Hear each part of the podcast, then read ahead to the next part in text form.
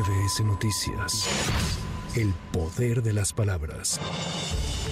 Como es tradición, la noche de este viernes el presidente de México encabezará los festejos de independencia saliendo al balcón de Palacio Nacional a dar el grito. Para Andrés Manuel López Obrador, este será su quinto grito, que se espera tenga lugar a las 11 de la noche después de una hora del concierto encabezado por el Grupo Frontera. Al terminar el acto protocolario, los representantes del género regional mexicano volverán con otra hora de espectáculo.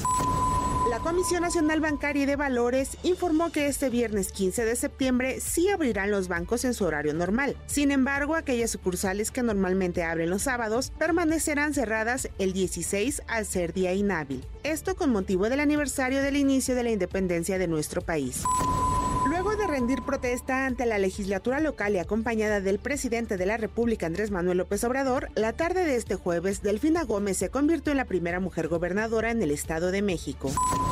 Luego de que la dirigencia de Morena en la Ciudad de México y el exalcalde de Miguel Hidalgo, Víctor Romo, se pronunciaron a favor de demoler la casa de la senadora Xochil Gálvez por supuestamente no contar con los permisos correspondientes, el jefe de gobierno Martí Batres negó que su administración tenga abierto un procedimiento legal por este caso. Pues hasta el momento no tenemos un procedimiento que se haya abierto en la Ciudad de México. No se ha presentado ni por parte de Morena, ni por parte de Víctor Hugo Romo, ni la alcaldía. No sé si ellos han hayan presentado algún tipo de denuncia en alguna instancia, pero el gobierno no tiene abierto un procedimiento sobre ello.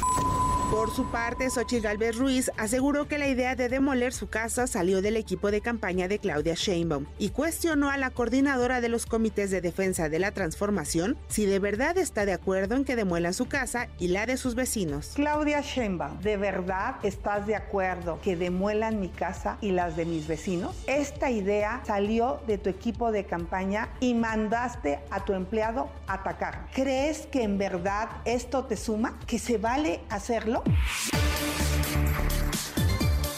Unos meses de que se colocaran puntales para reforzar la estructura elevada de la estación Patitlán, el gobierno capitalino anunció que intervendrá en la línea 9 del metro durante cinco meses para renivelar vías. Prevén que sea en noviembre cuando inicien estos trabajos, una vez que reabra la línea 1. Es la voz del secretario de Obras y Servicios, Jesús Esteva. Como mencionamos en su momento, se incrementó el factor de seguridad ante desplazamientos extraordinarios y eso tenía que ser una labor emergente. Ahorita estamos hablando de una solución de una suspensión de cinco meses. Esta intervención que llevamos a cabo la hicimos sin suspender el servicio. Es momento donde queremos recuperar dos niveles de servicio y en un análisis de condiciones y de estrategia de proyección a futuro estamos llegando a esta solución como parte de los trabajos que realiza el gobierno para el metro.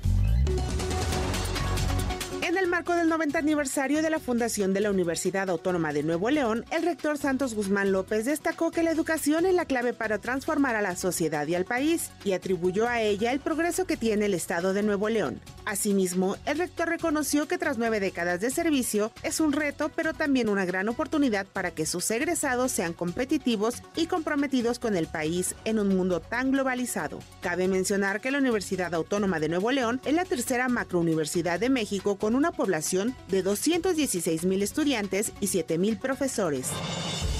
En México, las comisiones pagadas entre bancos son seis veces más altas que en Europa por uso de tarjeta, denunció la Comisión Federal de Competencia Económica, que emitió recomendaciones a Banjico y a la Comisión Nacional Bancaria y de Valores para eliminar barreras a la competencia, lo que detonaría un mayor dinamismo en el consumo, incentivaría la formalidad y aumentaría la inclusión financiera. La futbolista Scarlett Camberos regresa a la selección femenil para la Copa 2024 después de casi medio año de su salida del Club América, luego de denunciar violencia digital que sufrió por casi un año. Instituto Nacional Electoral rechazó implementar medidas cautelares en contra del presidente de la República, Andrés Manuel López Obrador, así como de Claudia Sheinbaum y gobernadores de Morena, para evitar que lleven a cabo actos similares al de la entrega del bastón de mando. La Comisión de Quejas se limitó a hacer un llamado a los servidores públicos para que recuerden cuáles son las obligaciones. Asimismo, los consejeros ordenaron al gobierno de la República eliminar las publicaciones que hizo en la página oficial de la Presidencia de la República y redes sociales para difundir la entrega del bastón de mando. Para MBS Noticias, Anaí Cristóbal. MBS Noticias. El poder de las palabras.